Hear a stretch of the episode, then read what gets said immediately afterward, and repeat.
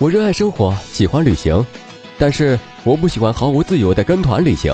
我不喜欢长篇大论的旅行攻略，听格列佛旅行攻略，用声音勾勒旅行梦想，用声音感受世界。格列佛听的旅行攻略。各位听友，大家好，我是桑泽，今天用声音带你去旅行。世界七大奇迹，或许你早已了然于心，但是你是否知道，在二零零七年七月七日的里斯本，又评出了包括中国长城、约旦佩德拉古城、巴西基督像、墨西哥奇琴饮茶库库尔坎金字塔、意大利古罗马斗兽场、印度泰姬陵和秘鲁马丘比丘印加遗址在内的世界新七大奇迹。今天呢，我们要去的地方就是世界新七大奇迹中被称为失落的印加城市马丘比丘。本声音攻略适合两到三天的马丘比丘自由行，攻略会介绍马丘比丘的主要景点、美食、行前准备、安全贴士各个方面。欢迎收听由上清为您策划、苍泽为您主持的私人定制马丘比丘声音攻略。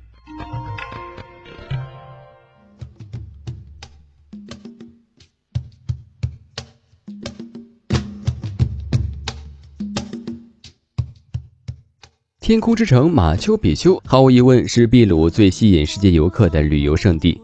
十六世纪中叶，当秘鲁沦为西班牙殖民地后，民间就一直相传，在茫茫的安第斯山脉中有一座神秘的印加古城。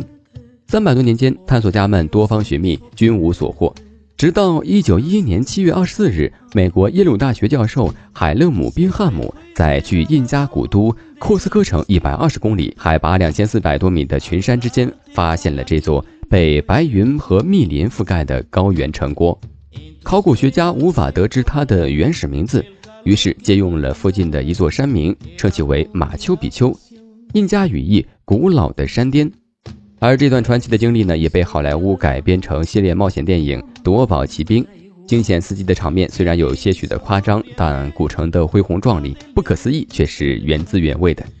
这座始建于15世纪，在16世纪西班牙殖民者的入侵后成为印加帝国最后的都城的真实历史已不可考。但古城内狭窄的街道整齐有序，宫殿、寺院、作坊、堡垒等各具特色，它们多用巨石堆砌而成。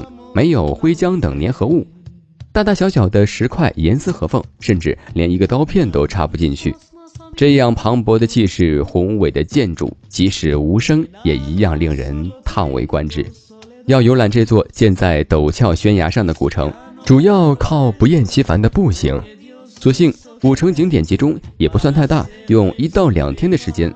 从古城的三窗神庙向北行，玩到热水镇后，再乘车去西北面的印加古道，就可以基本将马丘比丘玩个遍了。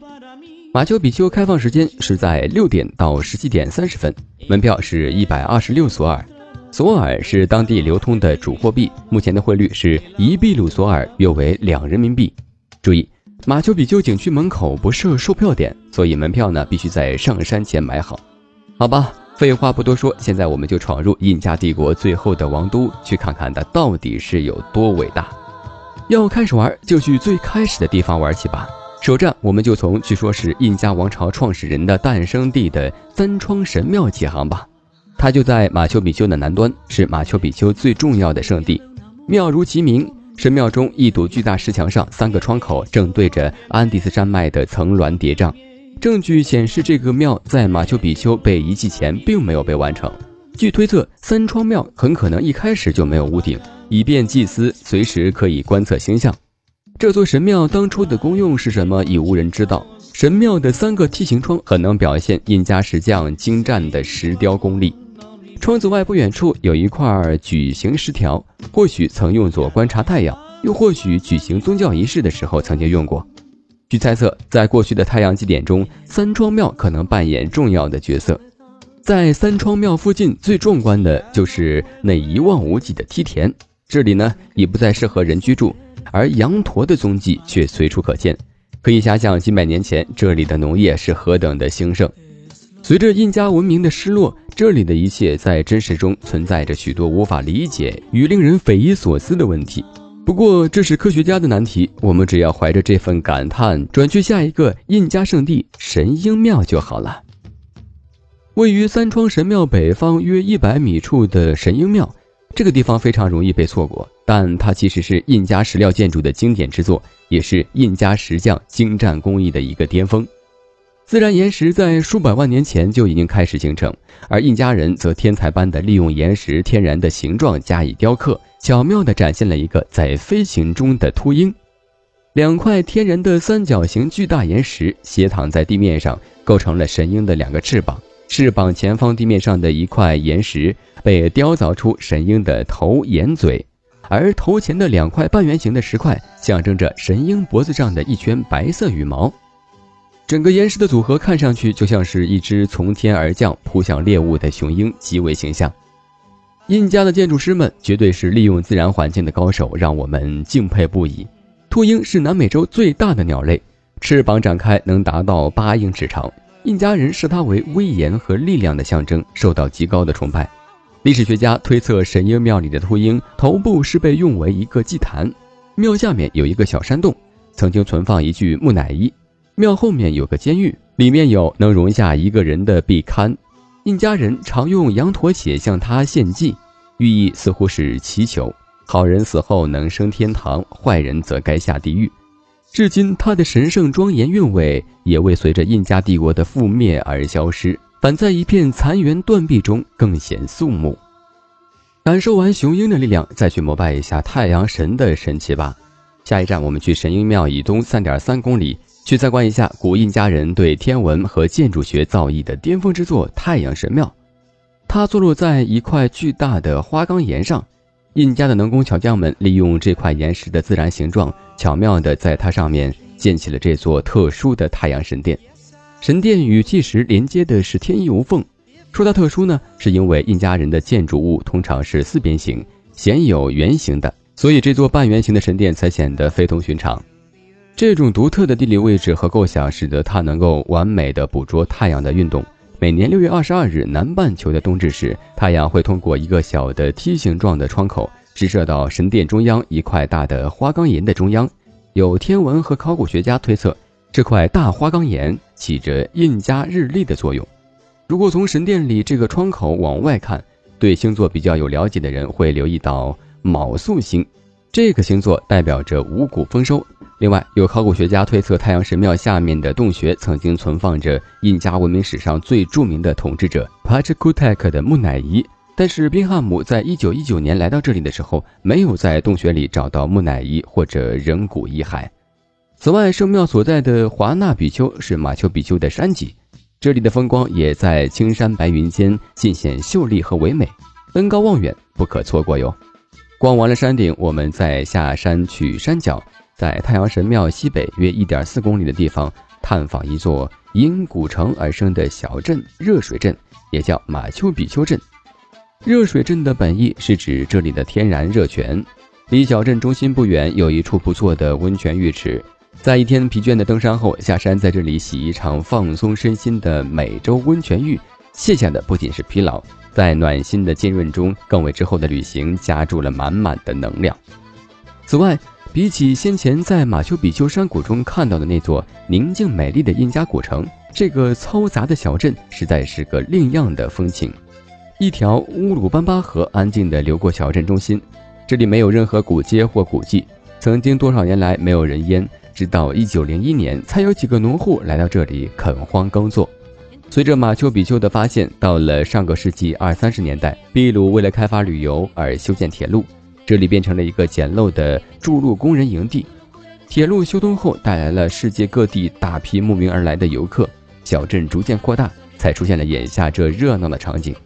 这种专为游客开发的特色旅游小镇，到处的酒吧、旅店、按摩小店依山势而建，喧嚣阵雨却不坏这山城的静谧。自此，马丘比丘的主景区基本已经逛完了。现在，我们就转去热水镇西北约四百七十一点三公里的印加古道，去游览马丘比丘的另外一处不可不去的胜景——印加古道。它是印加帝国在一四三八到一五三二年期间沿着安第斯山脉修建的山路，以库斯克城边的。萨克萨瓦曼圆形古堡为起点，全长两三千公里，是当时统治者传达政令、印加人生产生活和进行贸易的交通动脉。其中大部分古道存在于秘鲁境内。马丘比丘的这段秘鲁印加遗迹在高山连绵中保存完好，让它成为许多徒步登山者的最爱。不过，如果要徒步走完这段古代美洲的奇迹，需要四天的时间，并要在深山中露营，更要面临高原反应。所以，如果不是狂热的登山爱好者的话，建议只在这深山古道的便利之处留个脚印和倩影就好了。在马丘比丘旅行最大的弊端呢，就是走的路太多，所以容易累。不过当地的特色美食和饮料，或许可以在某种程度上聊以慰藉这份遗憾。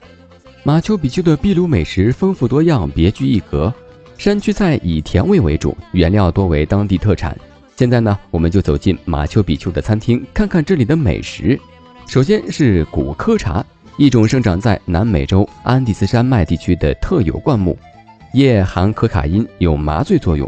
当地印第安人常用古柯叶泡茶，称为古柯茶，同茶叶和咖啡一样饮用，具有提神醒脑的作用，可以消除初上高原的不适。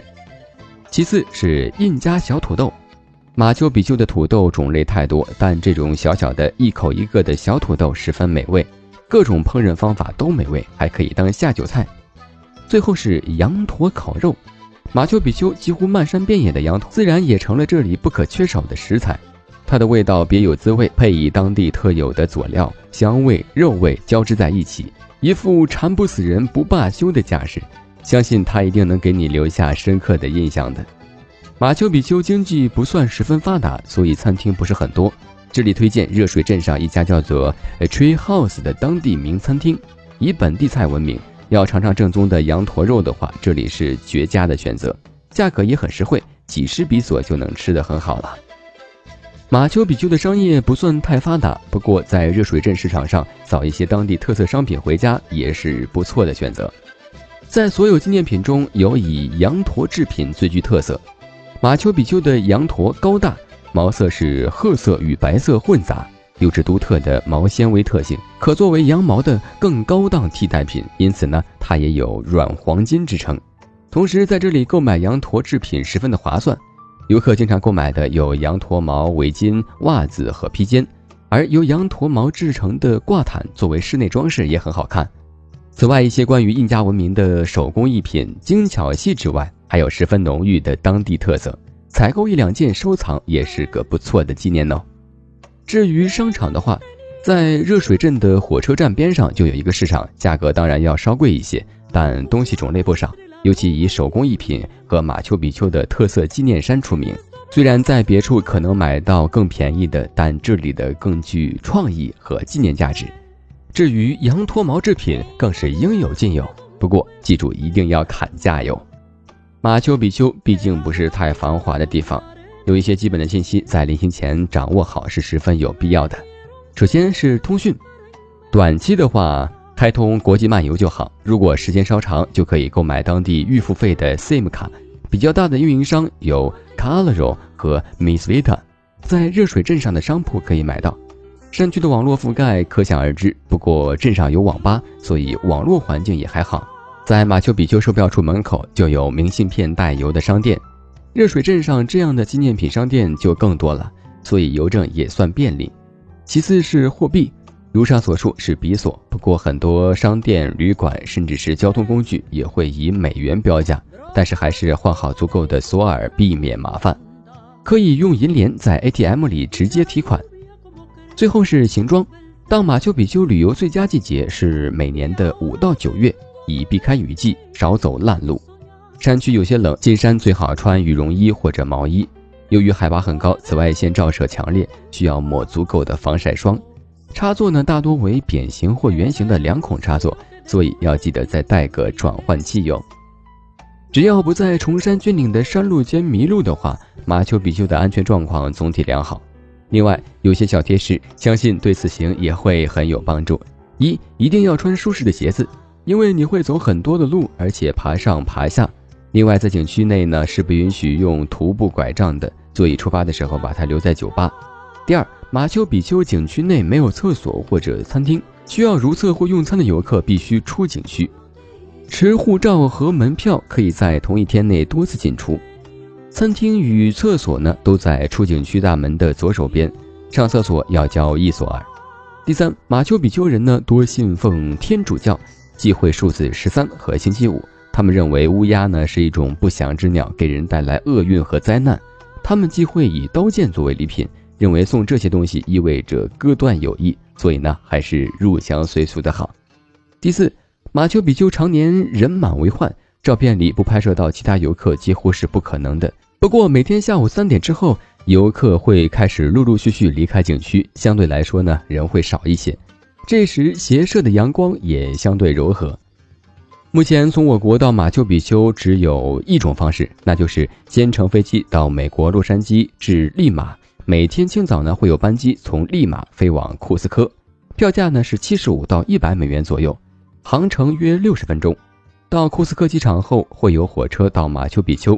单程票价是从三十一美元到七十一美元不等，有豪华、普通和经济列三种。行程是一个半小时，车厢条件差别不大。黄金时段呢很难搭上便宜的列车，早上五点多出发的火车最便宜，中午一点返回的火车也很便宜，下午三点到六点返回的火车票基本上都在六十美元或者以上。至于马丘比丘当地的交通，当然更加的普通了。徒步旅行是最普遍的出行方式。此外，也有公交车在马丘比丘山下运行，单程票价十二美元，往返票价是十八点五美元。每天早晨五点半就开始了。交通既然一般，酒店自然也不应期望太高的。马丘比丘只有唯一一家的酒店 Sanctuary Lodge Hotel，这家由东方快车酒店集团经营的奢华酒店，从外表看很不起眼，但价格很贵。每晚约九百美元起。Metro Picchu 酒店享有周围丘陵的迷人景致，距离巴士总站仅三百米，距离城镇的主广场两百米，距离火车站二十米，交通呢十分的便利。房价内就已包含有美味早餐，同时提供带免费的无线网络连接的实用客房。当然，作为欧洲人曾经的殖民地，小费的传统在这里也很流行。沿着印加古道一步一步地走上马丘比丘。看见它被浓雾包围的曼妙，看见对面山岩若隐若现的梦幻感觉，看见它云开雾散后的古城光影，这一切的一切无法用言语去表达，唯有身临其境，才能真正体会六百米落差峭壁上的马丘比丘，这座被称为失落的印加城市，成为世界新七大奇迹的缘由。好了，这次节目就到这里了。主播桑泽感谢大家收听，借此机会也为栏目做做广告。如果您是旅行达人，喜欢分享，欢迎您拿起您的笔，给我们描绘一段您旅途中的有趣事情、感悟或一段难忘的经历都可以。稿件一经采用，您不仅可以获得稿酬，我们还会在声音攻略中为您署名，让格列佛听友分享您的旅行体验，成为格列佛的大名人呐！当然了，如果您还喜欢播音，那您就是我们要找的那个人了。欢迎通过微信给我们留言，您可以在微信公众号中搜索“格列佛听的旅行攻略”，我们就在那儿等您。旅行的路上听格列佛，格列佛听的旅行攻略。您对我们有哪些期待建议？还想收听哪里的攻略？欢迎通过微信与我们互动。最后，在耳边的这首《d a l a Vita 音乐声中，各位听友再见啦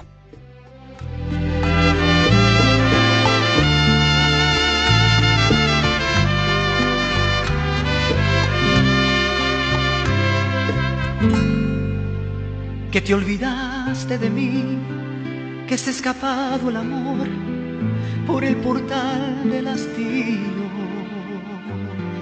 que te dice el corazón que hallarás en otros brazos lo que no hallaste en los míos, que es la rutina tal vez y necesitas vivir para aprender a querer comprendes muy bien que no basta con la piel para llenar el vacío. Da la vuelta y vete ya, hoy te doy la libertad.